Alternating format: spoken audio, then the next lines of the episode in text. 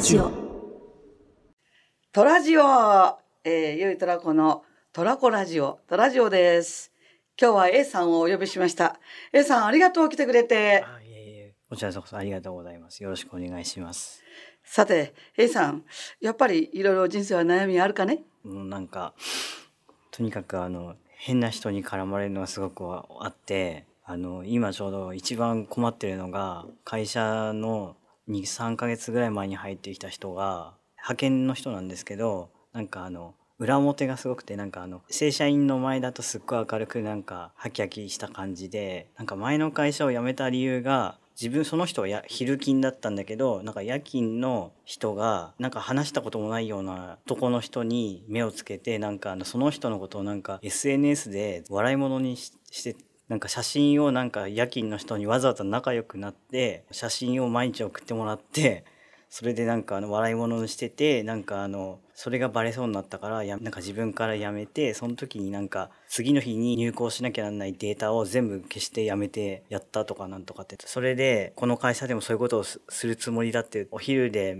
なんか一緒にご飯非正規だけでしゃべ食べた時に言っててその後なんか私がちょうど目をつけられてしまって写真を撮ってなんか僕の写真をなんかその Facebook とかに載せてなんかあの醜い僕は醜い豚ですブーブーみたいな醜い豚ですブーブーってなんかすごいそれ従業なんか仕事もできないし勉強もできないしとかなんだかんだってすごい従業以上のバリ造語みたいなのを書いて出してやるとかなんかあのご飯食べて食べようとしてなんかレンジで温めようとしたらあのそれ残飯ですかとか早いいつ自殺するんですか早く自殺してくれ私を笑わせてくださいよとかとんでもないこと言われてちょっとこの間なんかレンジのところでまた喋ってきなんかしかもなんか普通そういうことをバーッと喋った後にパタッとなんかあの普通に話し出すんです。普通になんかじゃあ、えっと、そういうバーって悪口を言った後に、えっと、今何食べてるのとか今何の仕事してるのとかって普通に言い出してこの人何なんだろうみたいになっててそれがなんかそのレンジで別の機械に12月の10日にお昼なんかあのレンジ温めようとしてたら喋ってきてその時レンジが空いてたから自分使えばよかったのに私がその人にあの教えてやらなかった。っていう理由で怒り出して後ろに回り込んで殴られたんですね。ああ、その女性から、はい、ああ、そうなんだ。いやしかも一発とかじゃなくてうん78発殴られた後に「何するんですか?」で「暴力やめてください」って言ったら、うんさってまたなんか奥の方に行ったからうんやり返せないだろうっつってまたもっとやってるってどうだ苦しいかって言われて、うん。その殴った後に「ああ超気持ちいい」っつって、うん。で怖いやばいと思って、えっと、もう嫌だから行こうその場を離れようとしたらまた普通に喋りかなんかうんそのそのご飯美味しそうだね何何食べてんのとか言って普通に喋りかけてきて「お前今ふ殴っただろ」うみたいな感じになってそそれをもうなんか適当に答えてさっと逃げたらガーッと追っかけてきて写真撮られたんですよ。で写真でこれ載せてやるっつって言われて。うんそこでの今こ今ねこれは肖像権の侵害だから今すぐ消せっつってでもなんか消した消したっつってで多分消さないで、うん今も載せられてて、あの一応派遣なんかあの会社とかうちの派遣会社とかにも全部相談をしてるんですけどその人なんかすごくあのそんだけのことをしときながら私は何もしてないのにやられたって言っててなんかその考え方自体もちょっと意味がわからないし本当にひどいことを平気で言うような人が時々なんか年に一度とか2回とか来るんでそれが一番困ってます。うんでこういうそのこう、はいまあある意味被害者意識を持ってる人たちだだけどね。はい。自分加害者なんだけど被害者だと思ってるんだよね。はい。でそういう人がはい。A さんにこうやっぱり近づいてくるわけだね、年に一度二度ってなると。はでもこれ今聞いただけでもこうなんていうの？えー、そんなっていうね思うんですけど実際こういう人はやっぱり A さんには来るわけですよね。はい。はいそうです。こういうのこう他にもうそういう人いましたか？他に自分が人をいじめるのが楽しくてたまらないとかいう人が4月にあのえっとなんだっけアースデーのボランティアやった時にカルマとかもないしどうのこうのとかなんかすごい言っててあので帰り道帰る時になんかあの連絡先今次はどこに連絡すればいいとか連絡先とか個人の携帯の番号とかを突然聞かれたんでいや教えられないって言ってそしたら今ここで騒いでもいいんですよとか言われて。脅かしてるってことやね。そうそうそうでえこんな人がいるのになんか騒いでどうのこうのっていうのは何事かっつって今日はここで諦めて帰るっつって帰ってきてその後なんか5月のなん時にあのイベントがなんかに来てその時にもうその前にちょっと家族と喧嘩してたんで適当にあしらったら怒ってなんかいろいろ言ってて、うんで下でちょっともうなんかあの揉めたからあんたにこういう時にこうでこうでこうでこういうこと言ってどうのこうのって言ったら逃げて帰ったんですけど、うんそういう人に出くわすんだよね。はい、うん、他にいますか？そういう結構こうそういうのがね。うん。あの A さんにはうん。なんか今聞いてるとこう引き寄せるものがあるようにね、はい。はい思ったわけです。他にもいますかねそういう人が。うん。前そう一番最初にそういうのが出始めたのは性別を変えた時におっと、おであで僕はって言ってたけど、あはい。私はって言ってたけどどっちなの？私は僕はって言ってるけど。ちょっとわかんないあそうなんだ。はい。ええ。そしてあのじゃあ女性だったわけ？はいそうですでそこから男性性になったんだね。はいそうですそうです。えー、とじゃあはい。おっぱいも来たし、はい。卵巣も取って子宮も取ったの？どっちも取ります。ああ、はい。そうなんだ、い。大変な苦労して男性になったんだね。うん。でなんではい。その、そういうふうにこうしたいと思ったの？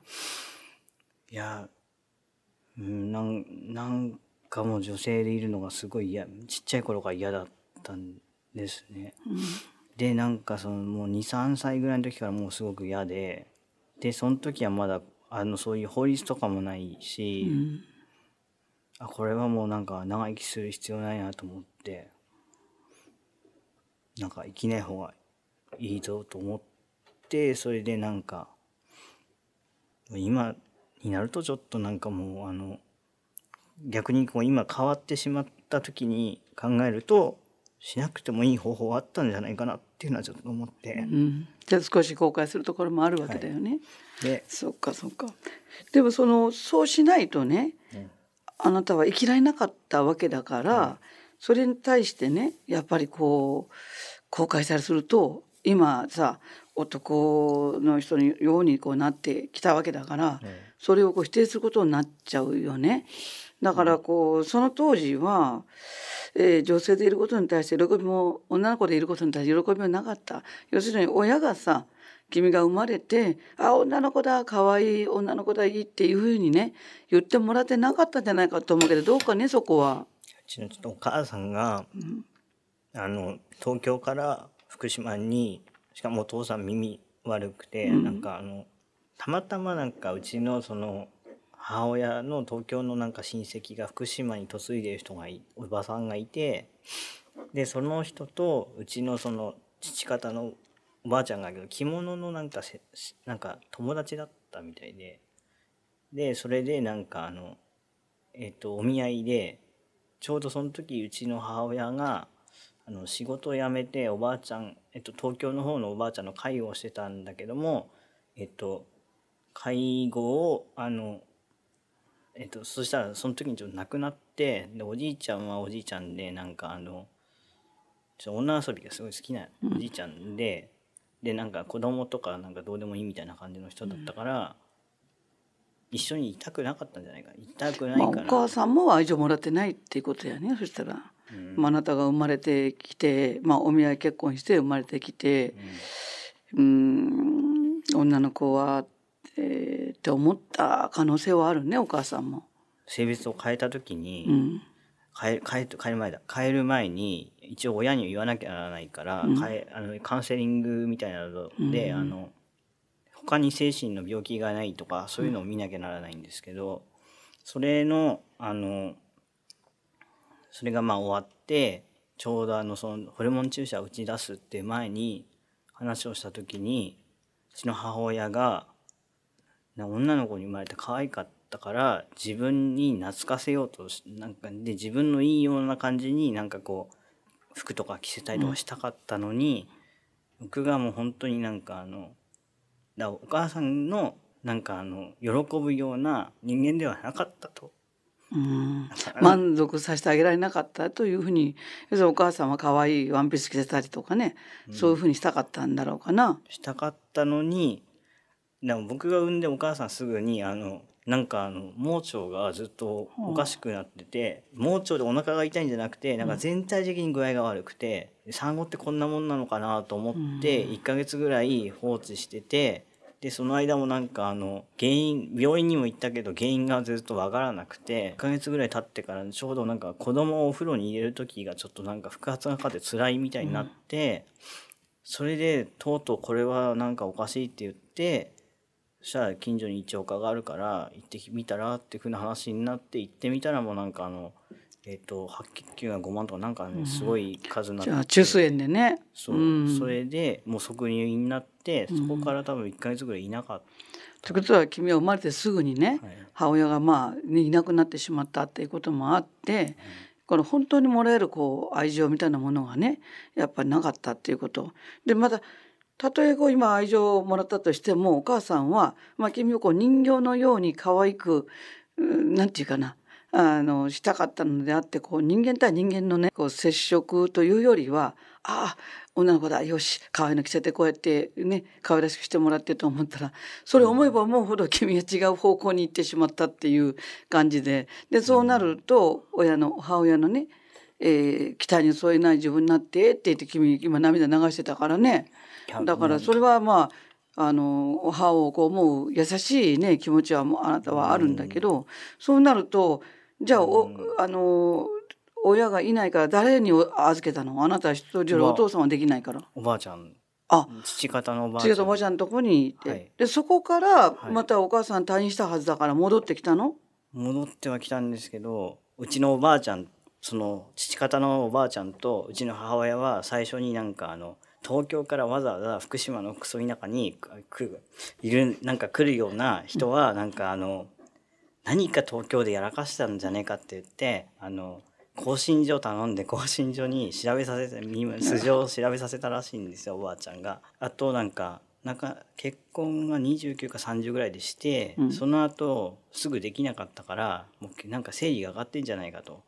って言ったらしいんですようちの。それは女性の否定否定女性性の否定なんだよね。姑さんにおお母さんもいじめられたってことだ。そう。それで最初はそうやっていじめられたんだけどもそそれで生まれたら女の子だったから自分に懐かせてでおばあちゃんには絶対ほとんど会わせないようにしてあのおばあちゃんに「あらあなたにはなんかお母さんには懐きませんね」ってやっぱり子供は性格心の綺麗とか汚いとか分かるんですかねっていうふうにやりたかったみたいなんです。本当にそう言って僕その言われて。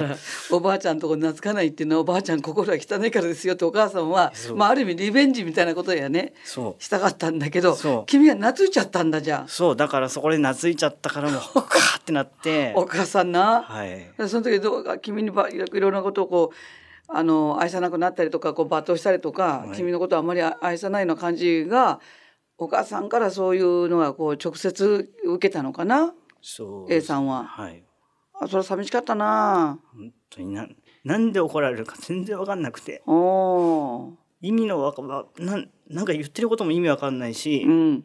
本当に本とか静かに部屋で読んでるのにいきなりバタバタバタって走ってきて、ん顔ガーってやられてそういう目をするなっつってバシーって殴られて、うんそれそのままにいなくなっちゃうとか本当になんかわけがわからないことがいっぱいあって。うん悔しかったんだな多分お母さんはな。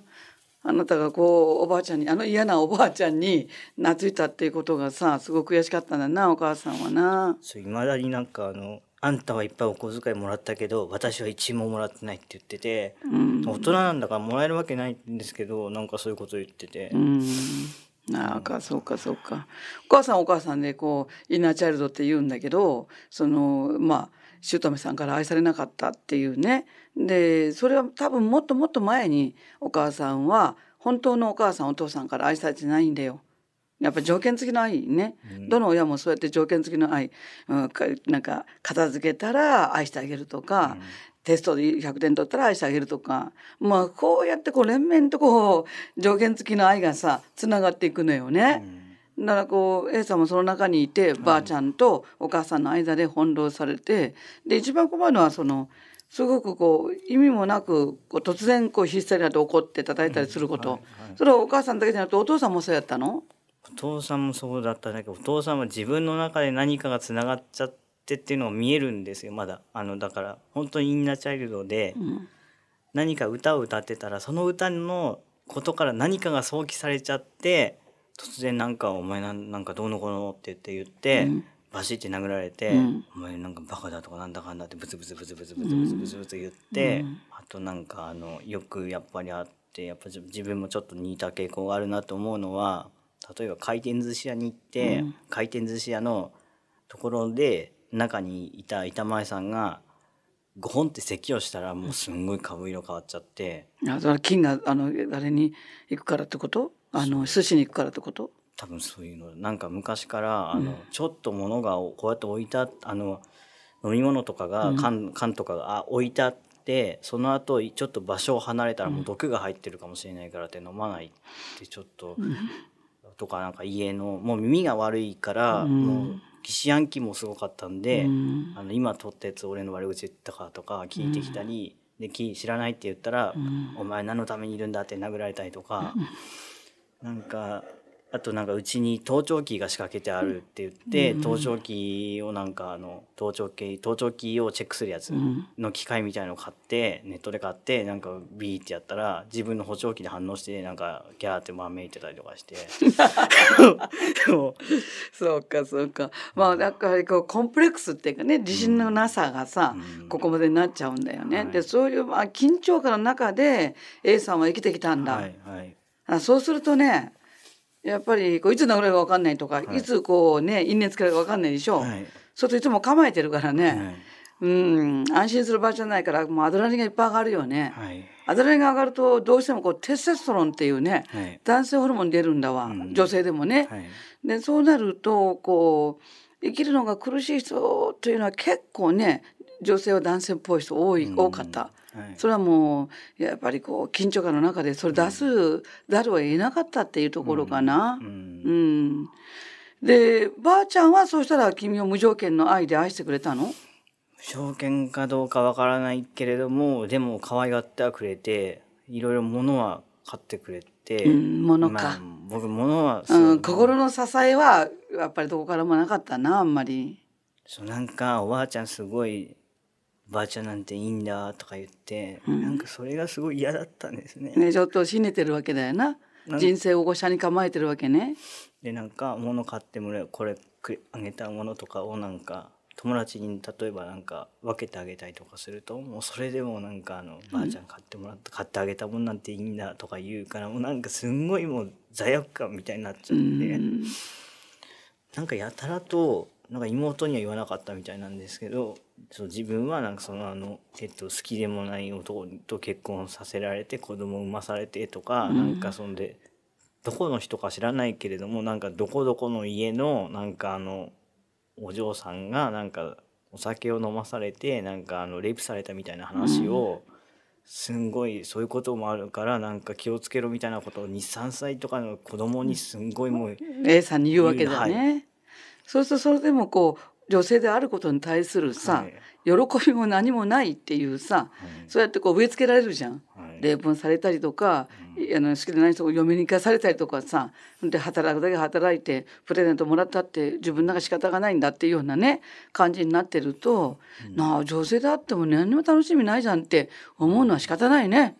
それになんか、父親はあのもちろんあの、まん、弟にはしなかったけどまんべんなくなんか母親にも振るったし妹にも振るったり暴力を振るってたんで。まんべんなく。まんべんなく。あそういう意味かまんべんなく愛情を起こってんじゃなくてまんべんなく暴力をまんべんなく振るってた。まんべんなく振るってたんで。そうかそうか。それはもう緊張の中で生きるしかないね。そうだもから。う家庭が地獄じゃん。そうだからもうなんかあの結婚したら殴られるかなんかひどい目に遭うっていうのがもう。うん。女性は弱いからね。だからなんかこれはまずいことになったぞと思ってそれに子供ができたりとかしたらもうだってそしたらなんか逃げられないし、ね、逃げられないから困るぞってなって、うん。そこもあなたがこう性転換したいと思うような気持ちになった一因なんだよね。そううん、そうかそうか。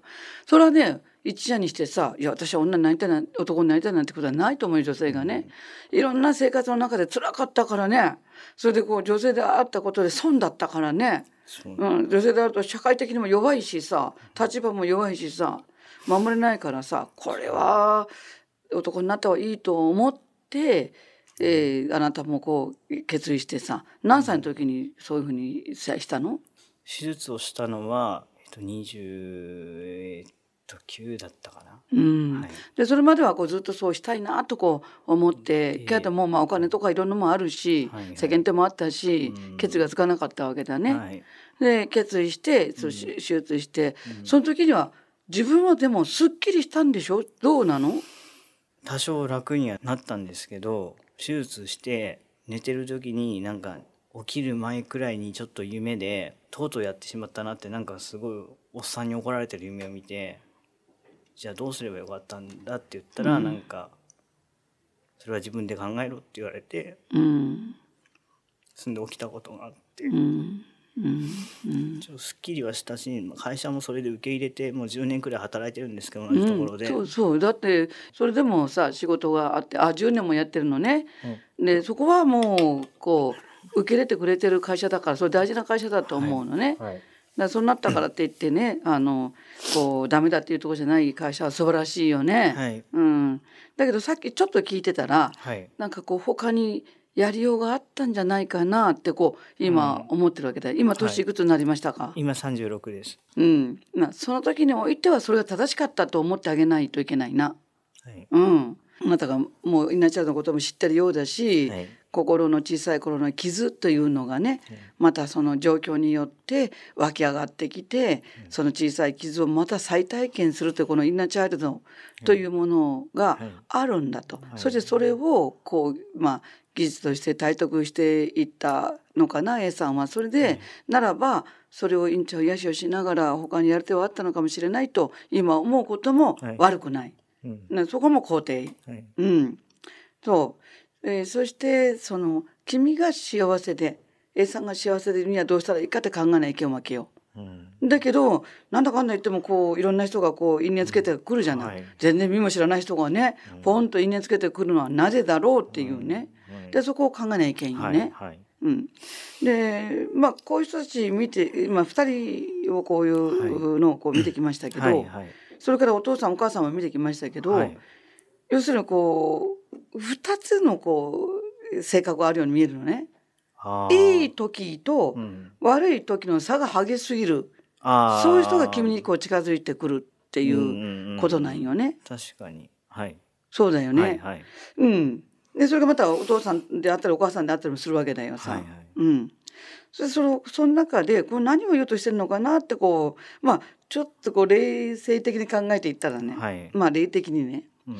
あのまあ A さんの中にもはい。2つの性格がいるんだろうなと思うわけだよ。あなんか女の人の時の自分と、はい。まあ、29ぐらいで男になった時の自分はい。のこの2つの中でやっぱはいり自分の中で葛藤があるんだと思うのね。はいはい。あります。はい。あるよね。で、うん。そしたらその2人をこうどうこううまくまとめていくかっていうところがはい。最も大事なパートになると思うね。うん。うんはい。そしてこの人たちあなたをさ後ろから殴った電子レンジのことで電子レンジのぐらいのことでさ、はい殴った人たちだって、うんうんふと我に返れば優しいとこあるわけじゃんさ。多分見たじゃん、だってちょっっとこう「どう?」ってこう「今日は?」とか話普通にしてくると。でこうさっきこうどどっかのこうイベントで会った人だって、うん。そうやって全部が全部悪いわけじゃないしさ。お母さんだってやっぱりそう言いながらもさ、うん。はい。い、いとこもあってさ君こう、ご飯もらいね、うん。それでこうねしあの勉強して大学も行って、はいはいはい。行ったから今の就職もできたわけだし、はいはいはい。そうするとこうこう優しいところまでお父さんだって、うん。なんか非常にこう疑い深いかもしれんけど、はい。なんかこうどっかに連れてってくれたりさラーメン食わしてくれたりさ、ううん。ち行こうぜって言ってくれたりする時もあったし、そうするとやっぱりこうこの人たちもう全員がこう愛情があるわけだ。うん。で時と場合によってポンとこうね多分恐れだとかはい。自分を愛してくれないという恐れとか、それとかこうなんか俺をバカにしてるなっていうプライドだとかうん。怒りね。でそれからこうなんていうかな悲しい。自分は本当に姑さんからこんな扱いを受けて悲しいってこれが出てきた時に、はい。やっぱりこう人間がガラッと変わっていってなんでこういう方するんだみたいな感じになってねはい。もうちょっとある意味こうネガティブで悪い方のうん。もう一人の自分が出てくるんじゃないかと思うわけようね。ん。うん、でそれはどの人にもこういいところがあるわけだよね。ううんん、でちょっと思うところはそのはい女で生きようと思ってこの魂は生きてきたわけだ。はい。でだからこそ君は体は女でね。うん。それで神様仏様も女性で生きなさいよって言って、うん、でまた魂も女性で生きますって言ったけど、うん。まあその途上で途中で人生の途中ではい。はい。嫌だ、僕は男になると。こうなったわけじゃんよね。はい。でその時にこう女性の部分が葬されたわけじゃん。はい。でその子はうん。この人生を女性で生きていろんなことをやろう、まあ、例えばこう魂の宿題とか例えばカルマとかの宿題とか。でまたよりこう冷静を上げて信仰心を持って生きようと思ったかもしれない。それを、まあ、ある意味こう葬ってしまったわけだよ。うん。でその子があなたの中にまだ未ヶ月の状態でいると思うんだね。はい。でその子に対するそのまあある意味こう優しさとかある意味こうこの子を大事にしなくてごめんねっていうこの、まあ謝ってあげる気持ちだとか申し訳なかったっていう気持ちとかそういうのがしっかりこうできていったらうん。この子も安心してあなたの中にこうい一つになっていられるのかなと思うわけね。はい。だからこの状況下で仕方がなかったんだよってうん。もう本当にまあ生きるのが戦争だったんでねって男にならないと虐げられると思ってたしそう信じてた信じてたしまあある意味信念の病気があったってことやね、価値観があったしね。でこの価値観も間違えた価値観だったけどもその時にしてみればそう考える人はいなかったから、こうその、まあ、あなた女性の自分をね葬るしかなかったんだって言って申し訳ないって言って言ってあげたらいいなと思うね。うんなんかあのちょうど手術した時にタイでやったんですけど、うん。タイって結構なんかあのナースがなんかもう悪ふざけが過ぎる感じであうの、ん。手術して摘出したあの子宮と卵巣を瓶に詰めてなんかウェイって持ってくる来て。で節よとかね。これあんたのよみたいな。そう。で持って帰るとかなんか中に食べる人もいるらしいんですけどなんかそういうまあ持って帰るって言われてそいつのせいで大変なんかあのみ本当に迷惑を被ったから早く捨てちゃってって言って。そいつっていうのはその女性のせいでね。自分の女性でね。で卵巣とか子宮のせいでね。自分は大変だったと。だから葬ってくれと。それはさ今君な泣いてるってことはさ後悔してるわけやろそれちょっとかわいそうなことしたほらそうだかわいそうだなはいやっぱり私もそう思うわ。うん。だったらその時のイメージしてさ、本当に悪かったと。今はそういうふうに思ってるんだって本音になって言ってほしい。そしたらその子も、なんかすごく少しずつ少しずつあなたを許すんじゃないかなと思うね。ほも褒められたけどさ。うん。で、その子をこう大事にしてあげられなかったじゃん、その時は。はいうん。ああ、そう、後悔してんだ。うん、そうかそうか。ああ、君のこう、葛藤っていうかね、うん、がよくわかるわ。ああ、そうだな。こうやってじっくりこう聞いていくと、本当によくわかるな。うん、そうかそうか。でもね、いつも私は思うんだけど、うんその時にできたことがベストなんだよ。それはそれで良いと思ってやったからさ、それで行動するわけだから。はいだからこう今はね、はいそうは思ってないよ本当に申し訳ないことしたっていうことを今日ねあの神棚の前でさあの言ってあげてそしてこう般若心経をあげてあげよはい。う。うん、葬った子宮卵巣たちにね、はい。そしたら彼らも浮かばれるね彼女たちもね、はいうん、と思う。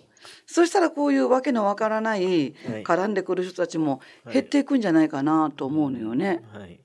あのこういうのはこう結構あるんじゃないの？あの別に見も知らない人がさなんか突然こう例えば山手線乗ってたりとかしてこうなんか小遣いたりそういうことはないか？あ、あります。でも最近ちょっと減りました。あはい、それはね、それってね、はいやっぱりそのあなたの中のこう女性性がはいあなたをこもらしてやろうというね、はい勢いが少し減ってきてるんだよ。あーということは、はいこうやってこう涙をかわいそうだったと思う気持ちが増えてるから、はいその女性だった自分に対する愛おしさを少し増えてるってことやな。うん。はい。そうか。あと、隣の女の人がなんか多分仕事を始めたんじゃ今までずっと働いてなくて、うんはなんかあの勉強して帰る時にたまたまなんかあの表参道かなんかから 乗ってきちゃって、うん。でなんかちょうどその時に俺友達となんか見た目豚みたいだからなんか豚のレメディってアンモニウムなんとかだったようなとかなんかそんな話をしててあのしてたらここら辺にいたらしいんですよ。うん。で友達がなんかぎょなんかなんか見て見てて、うん。ちょっとやめた方がいいかもって言って、んそしたらバシャって写真撮って出てって、うん。そしたら一本しかも僕もなんかぼーっとしてたから一本あの駅乗り過ごしちゃってあーっつって戻って、そしたらなんかあのまた降りる時に同じホームのお同じ、えっと、車両にいて一緒に出てきちゃってで通りすがりになんかあのその女があの自転車に乗って逃げる前に「えっとブサイクうるさいうるさいうるさいうるさいうるさいうるさい」っつってパーって逃げて。うんポカーンみたいになっちゃって、うん。それからもう1週間ぐらいほんと毎日毎日会ってであのさすがに向こうもちょっと気持ち悪いと思ったみたいでそうだよね。そう毎日会うからね。そうしかも自分 でもそれってあの君のところにいたあの女性の人が引き寄せてんだけどね。やっぱりあなたをさ苦し苦しめてやろうと思ってたんで、うんうんうん。やっぱ実際そういうことはさはい。誰が聞いたってあるわけないって言うかもしれないけどあるんだよ。そうあるんです、うん、だからそれ分かったよね。はい。だけどもそこもこうその女性の人をさ、やっぱりもうちょっと愛おしいと思ってでまたね話診療やってあげたことでよってだんだん変わっていったこともあるし、もちろんリメディは即効性でよく聞くでしょ。はいはいうん、そういうのがあったんでねうまいようになったんだね、そうしたらね。ああそっかそっか。はい。あそう一つ解決したよね。そうですなんかまたなんか最近ちょっとまたなんかコトンコトンとかなんかなんかバンバンやってるけどあんまり前ほどうん。やろうとか思わなくなって、そう気にならないから、う。うん。あまあこの人はこういう人だからもういいやってなって。そう人のね。あんまりそれに対してこういちいち気にしとったら、君命は持たないからね。はいはい。だからでも小さい頃はそれずっと気にしたねお母さんはどうかなお父さんはどうかなってね。でそういう癖があるんでアンテナ張らないように。はい、そう、うん。なんかそれを貼っとかないとそのことで怒られるんですよ。うん。でまた危なかったからね。そうそうそう、は今こうでこうでやってるからこうなのになんでお前それ分からないでこういうことをしたんだっていうか、うん。なんか今通った人が言ったのに、うん。言ったかもしれないのにお前なんで聞いてない？聞いてたら今お父さんはこの人にそいつに向かって今お前俺の悪口言っただろうって言って言いに行けたのに、うん。っていうふうなことを言われて悪者扱いされて怒られるので、全部もう気にしておかないと、パラパラなんてなってな。そう何を何をがあるかわからないし一応お父さんもそうなんでなんかあの何でも証拠を取れとかなんかすごいなんかあの子供に10円を貸したっていうのもなんか借用書書かせたりとか。でお父さんは親だから一本当だったらお金を借りる時はあの利息がつくんだけど。ね。そう。なんかでもお父さんは親だからつけないよってね。親だからつけないじゃないんですよ。あの3日まではつけない。4日から1円ずつつけて。あ 面白いな。なんかやっぱそこら辺すごいそのお親だけど子供らしいやろ。そうもう子供なんだよ、はい。インチャがあるとねすごい子供なの、はい。うん、だからこう形だけは大人なんだけどさ、はい。で形だけは君は子供なんだけど、はい。魂的にはさ親よりがな大人だったりするわけだよね。これが苦しいよね、逆転親子だとね、うんはい。まあそういうことやね。はい。でも 本当にこう人のね私も結構こうシシリアスなこと君 A さん言ってるのにさ、はい。私笑ってるけどでもいろんな人のねあれ聞いてるとこう俯瞰で見ていけばさ、うん。結構こう笑えることが多 多いんだよ。でみんなこう子供らしいなって思うわけだな、ううん。んだからシリアスに考えるとさこれ笑い事じゃないやんってね怒られるところだけども、うん。でも笑い飛ばしていったらな、はい。人生笑う子になるけんさ、うん。うん。ぜひね笑いべきところは笑ってもいいと思うんだよ。はい。でこう思ったらお父さんになってこうすごい可愛らしい感じの人に見えるんだよ。逆に言えばさ。まあうん、子供らしいっていうかさ、ですね。欲の中でこう一生懸命生きてるみたいな感じじゃん。だかそうですね、うん。うん。ら自分らが大人になっていったらいいよね。はい。うん。うん、魂が大人になっていったらいいんだよ。うん。でそうやってそういうこともじゃあこう寛容に許せる寛容にはい。許せる、うん、っていうさそれがこう問われてるとこだよね。うん。はい。で英語で言うとトラレンシーって言うんだけどあの寛容さっていうのは結構大事なんよ。はい。うん、まあね、えー殴られてさこう狙うと思うのはみんな思うから、それは確かにそれはそれでいいんだ。うん。うん、でもこうなんかああ自分が殴ったんかな前世でこの人をってね、そういう感覚もねあってもいいと思うよ。ああ彼は払ったなって思ってさ、で忘れるってことだ、流していくってこと。はい。うん、あいつ駅で待って今に俺をだって殴ってやるってなってやるとさ、もうキリがなくなるからさこうやって。けん。けんごうごうでね、うん。復讐復讐とかね、うんこういう人がね他にもいたんだよ。ああ同じ、えもうそれでこう自分は何もしてないのに睨まれたとか、はい。それ出る時に小づかれたとかこれこっちは女性ね。えうん。うん、でこうでこうまたその人にこう出会うんだね。あそうなんか知らいないけど乗るとさまあ同じ時間に乗るっていうのもあるかもしれないけど、うんほんでお互いこうやってね睨み合うんだってさ、うんうわうん、うんでやるんだってやってみろみたいにね、うん思うらしいのね、うんでもバチバチなるわけだようんね。でなんだか知らないけどあんな人混みでこうねあの定期出すところにポッと見たら隣にいたりするらしいんだよ。あ。そうそうそうそうなんですよね。わかりますうん、そして彼女は自分は死にたい。うん生きててもしょうがない。っていうふうにねうん。こう思ってるわけね。うん、それでこうそれで命を粗末にしてるわけ。うんうん。で私は言ったのね。でこうこういう不らちな人がいるんですよ。何にも関係ないのに後ろから小づいたりね。うんうん。で「てめえ」って言ったりね、うんするんだってこう言う時にさ、はい。じゃああなたはこういう粗末に扱われることで腹立ててるよねって「はい。はい、そうです」だったら自分自身が自分を粗末にしてないか、うん自分がほら自殺未遂もこの間したんだしさ、うんうんこれ粗末にしてるっていうことだよって、粗末にしてるってことは粗末に扱われるんだよだから自分を粗末にしない大事にするんだっていう約束のもとで人々も大事にしてくれる条件がついてくると思うんだよって話したことあるわけで A さんもやっぱりはいそういう粗末に扱うっていうのはさもちろんこう手術だけじゃなくてさ他にもやっぱりそうやってこうしこんなんなら生きない方がいいと思ったこともあったんじゃないか。はい、もうなんかあのもうずっと死にたかったので大学の時にいやまあもっと前だなえっ、ともう死にたいのも小学校ぐらいの時にやっぱなんか生理が始まったあたりとかでもなんか体が変わってきたぐらいでも嫌になってしまってでなぜかなんかそれであのおばあちゃんのところからやっぱ小学校入る時になんかその母親と父親のあの住んでる家にあの行かす行くようになってしまう。あ戻されたってことね。はい、それも以上以上それより前はあのもうおばあちゃんの家にべったりしして、まあ、家帰れば、あのおばあちゃんが話さないわけだな。いや私がい生きてあなたが良かったわけだな。そうあそっかそっか。もうあのおとお母さんの方に行くと殴られたりするし、お父さんもいつ殴なんか、うんいつおかしくなるかわからないし、なんかうちはお父さんあのなんだっけ猟鉄砲撃ちがしあの狩猟が趣味なので あれもなんか生き物を殺すのがなんかすあのこう大群でこう鳥が飛んでるのをバーンってやってあのやったらスカッとするとかなんかかあの会社で郵便局だったんですけど会社でもいじめられてたから多分そういうストレスとかもあって、まあな耳が聞こえにくいからね、はい、そうやっていじめられるんだよな。そう、ん。だからなんかあの危ないここにいるあの母親のところにいると危ないから危ないしなんかあのすごいあのこき使われるんですね。なんかぼーっとする時間もなく、本を読んでると外に遊びに行けとかなんかお風呂掃除しろとか、なんか何かをしろとかなんかこれあれやれこれやれティッシュ取れとか なんかそういう自分で取ればいいのになんかそういうようなこととかもまでもなんか全部頼まれるから、おお手伝いさんみたいになっちゃうのでお父さんは何もしないし、あのお父さんずっと横になってるだけなんで、そっちの家にいると大変だからおばあちゃん家にいるって言ってあの幼稚園がおばあちゃん家から歩いて行けるとこだったんでそっちにずっとほとんどいてたまになんかあの。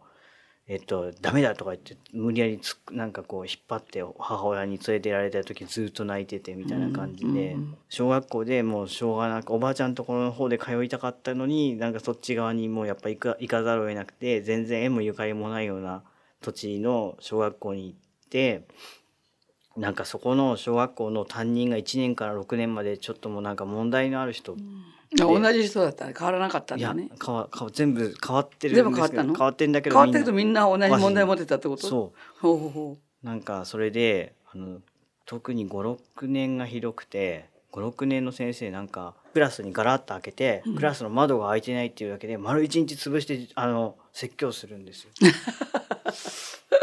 本当になんか説教そのせいで5、6年になっても5年生の教科書が終わらなくあてえっと、日本ひらがなが読めない子とかがいてん。なんかそのまま卒業しちゃったんです5年生6年生でな、はい。ああそうか。なんか子供でも分かる嘘をつくんですよなんか先生が？はい、あの文部省が あの給食を残しちゃダメっていうふうに決まったから、うん。残すなって言って美味しくないんです。本当にまずいんですよ給食が、うん。うんうんでもなんかだから僕なんかあのご飯とかに全部混ぜて詰めて家持って帰ったりとかして、なんかあのそれそれもすごい辛かった。なんか怖い。バレたら怒られるし、うん。不安なこととかよく分かんないこととかがすごいいっぱいあってちょっと大変で、うん。でそれで体がこう変わってきたので周りがもうすごいいろいろ言ってきて、うん胸も大きくなるしね。月経になるとね、はい、なんか女の子からもなんかこうなんかだからブラブラジャーをつけた方がいいとかなんかいろいろはそういう話をされるのも嫌だったし、うん。で家に帰ればお父さんがもうなんかそういうことを言ったりとか。お前胸大きくなったんじゃねえかとか？で大きくなってきてねとか言ってあー。本当になんか毎日毎日もう何回も何回も言うんですね。うん。あので、えっと、階段上がってると後ろからなんか一緒についてきて、うん。なんかお尻触ったりするんで。お父さん。気持ち悪いな。本当気持ち悪いですけど なんかあのそういうのがもうずっとあってやっぱそんで中学もなんかそこの学校の持ち上がりで、うん。そしたら私のその56年の時同じクラスの人がみんな不良になっちゃって。ああそうか、はい。あなたもそこなら入る入ったの？それとも不良にはならなかった。頑張ったわけだ。1年の時はいいいいクラスだったんですけど1年の時になんかそのなんかおあるその不良からつまはじきにされた不良みたいのがいたんです女で。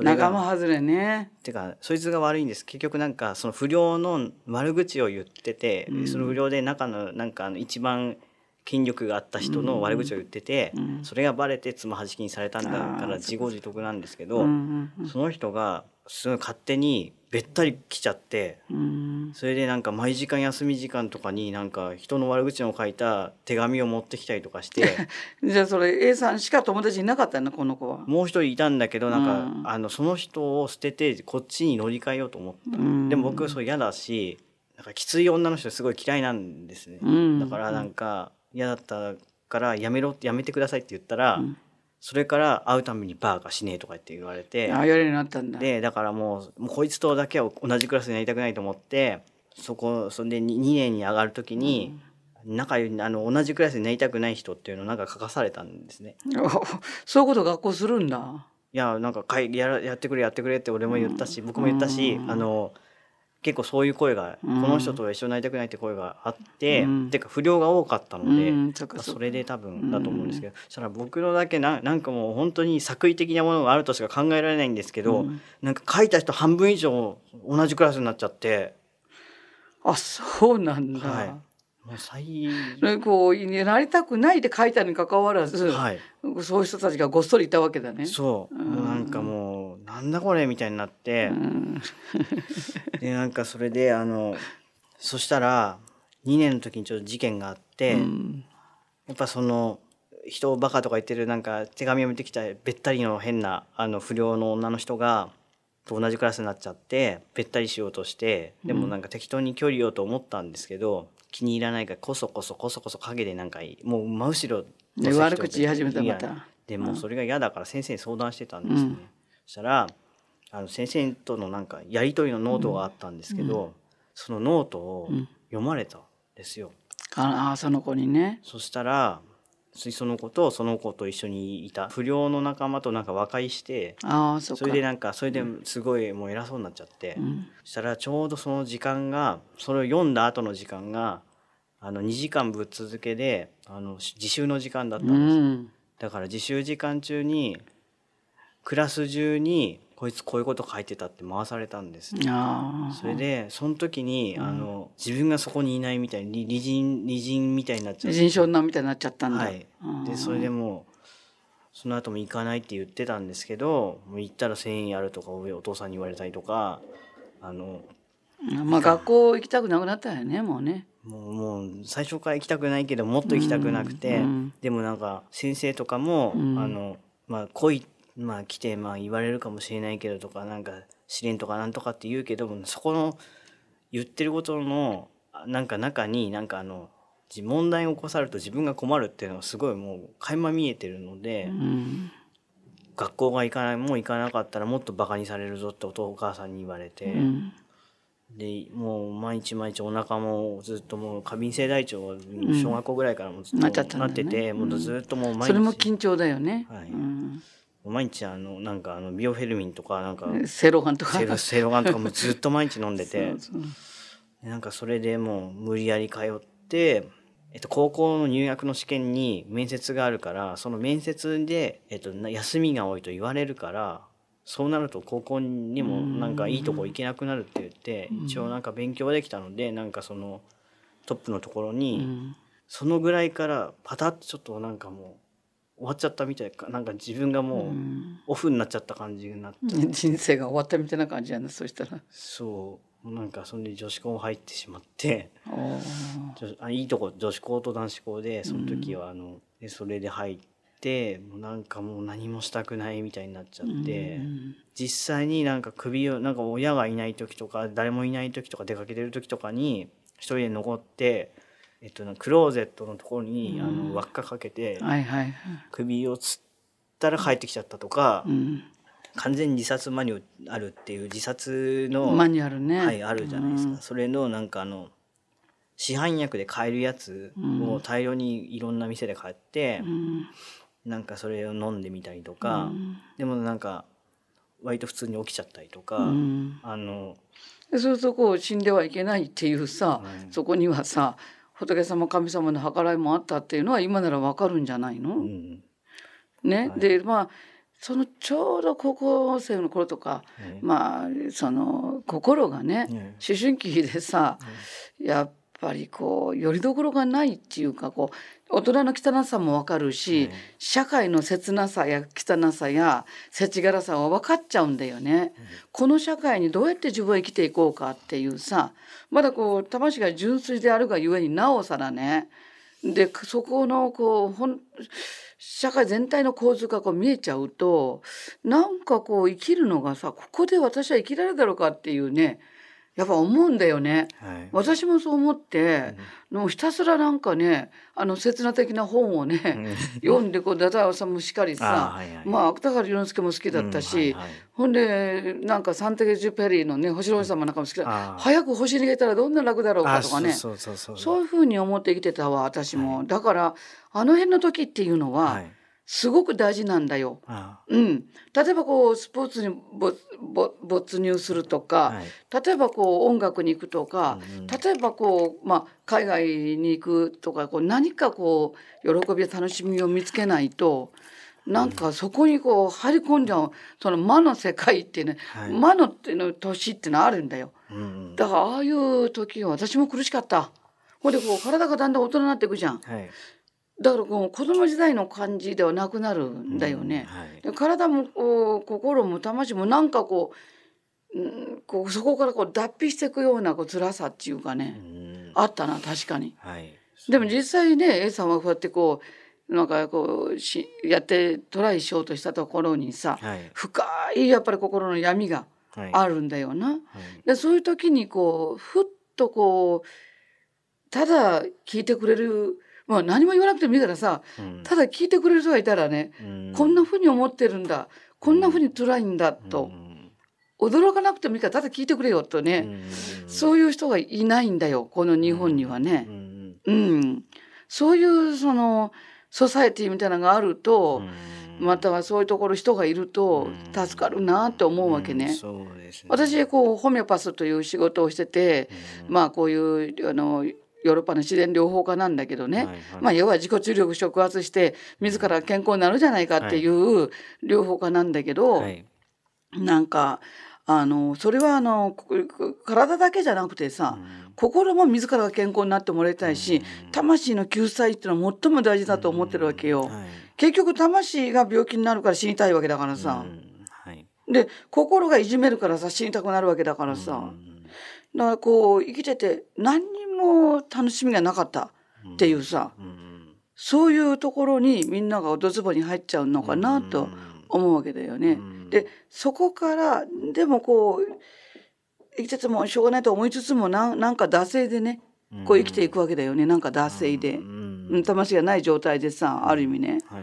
生きていってそしてこうものすごいこうなんていうかな血の涙を流さなきゃいけないようなはい事件が起きたりするんだよ。う。んはい。そういう時にあ神様も仏様も会ったことはない。いなかったんだってうん思う時もあってうね、んまあ、それでもなんかさ腹減るんだ。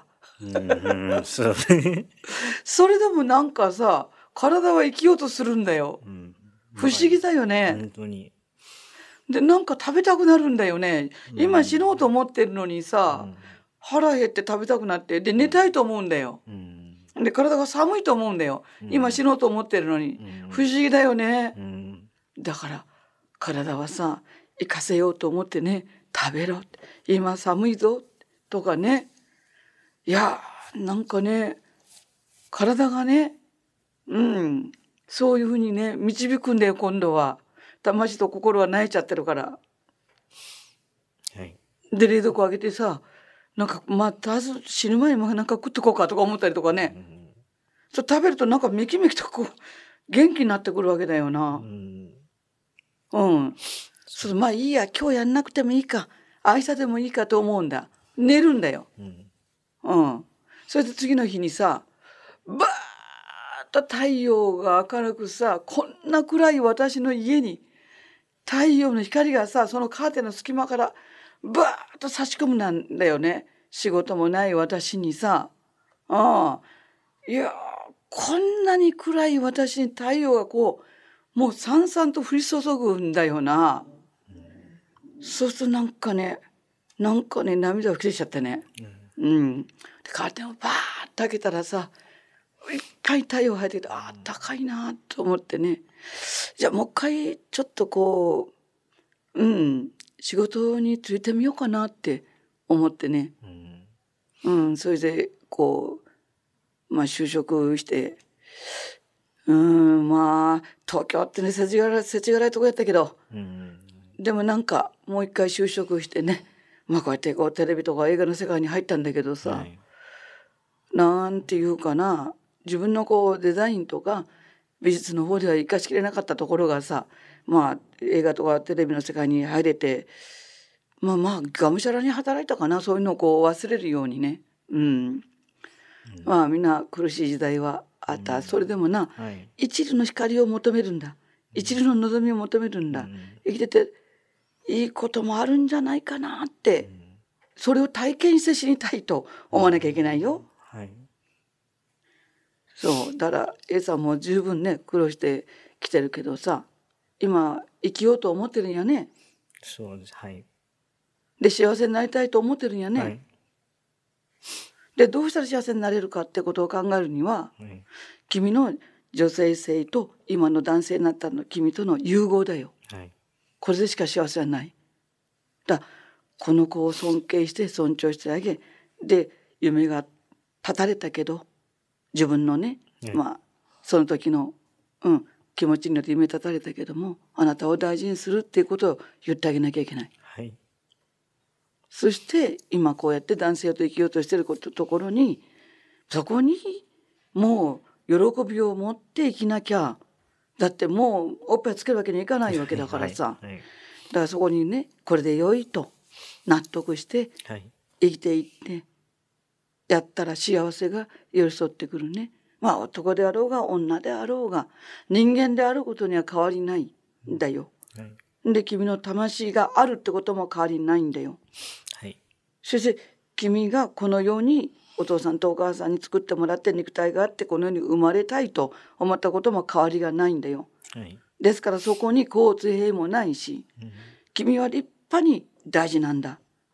この男の人生を生きていったらいい。はいね？だからこれは神様も許してくれてるからこそこういうふうになってんだからさはい。責めんように。はい。責めたらなやっぱり死にたくなるだよね。自分が自分を責めるとな鬱になっちゃうし死にたくなるもんね。うん。だから責めんように。はい。自分自身を大事に大事に生きてほしい。はい。これで今まで激動の人生でね30まだいくつぐらいでさもう激動もうなんかもうみんな知り知り切っちゃったみたいな感じでさ大変だった人生だけどさはいこれからいいことも必ずある。で君が喜んだり君が幸せだなと思う。そういうふうな出来事も必ずあるから。人間の素晴らしいところはさどういう苦しい中でも一縷の望みを捨てないっていうさ素晴らしいとこあるよね。だからこそ君ここに今日も来たんじゃんね。はい。うんああその魂が求めるそれは素晴らしいいいところだなと思うわけ。うん。うん素晴らしいよ。もう諦めちゃって家も出ないってわけじゃないしさ仕事もしてるしさ。いやようやってると思うよ。うん。だから本当によ今日来てくれて。はいありがとうね。ありがとうございます。うん。よかった。君の人生の、まあ、半分ぐらいしか聞けてないかもしれない。かも聞けてないかもしれないけど、い痛みがビシビシ伝わるわ。うん。でね、え君のように苦しんでる人たちで性転換した人たちもいっぱいいるから、はい君がその体験を、君が幸せになったらその体験をもっともっと言えるよね。はいだからもっともっと幸せになってさ、え体験を喋ってあげてくださいよ。はいほんで君のが貢献できる社会に貢献できることいっぱいある。だって仕事してるだけでも貢献してる、うん、でこういういろんなね広ちな人が君に来たとしてもその人たちも心に傷があるからな。逆に言えば君に知ってほしくてさそういうのを突きつけてるかもしれないから辛いんだねって一言言ってあげたらいい。はい。うん。辛い人生生きてきたんだねって一言言ってあげたらいいね。はい。うん。そうだよみんな苦しんで生きているからなはいうん。他になんか A さん言いたいことないかい？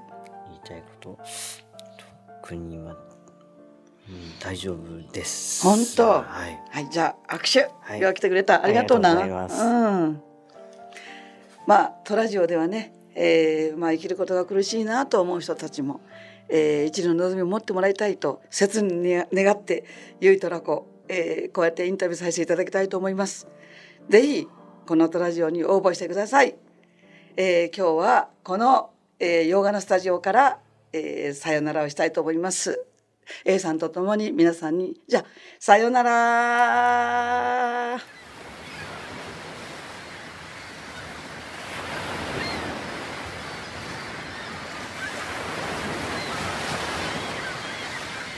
ラジオ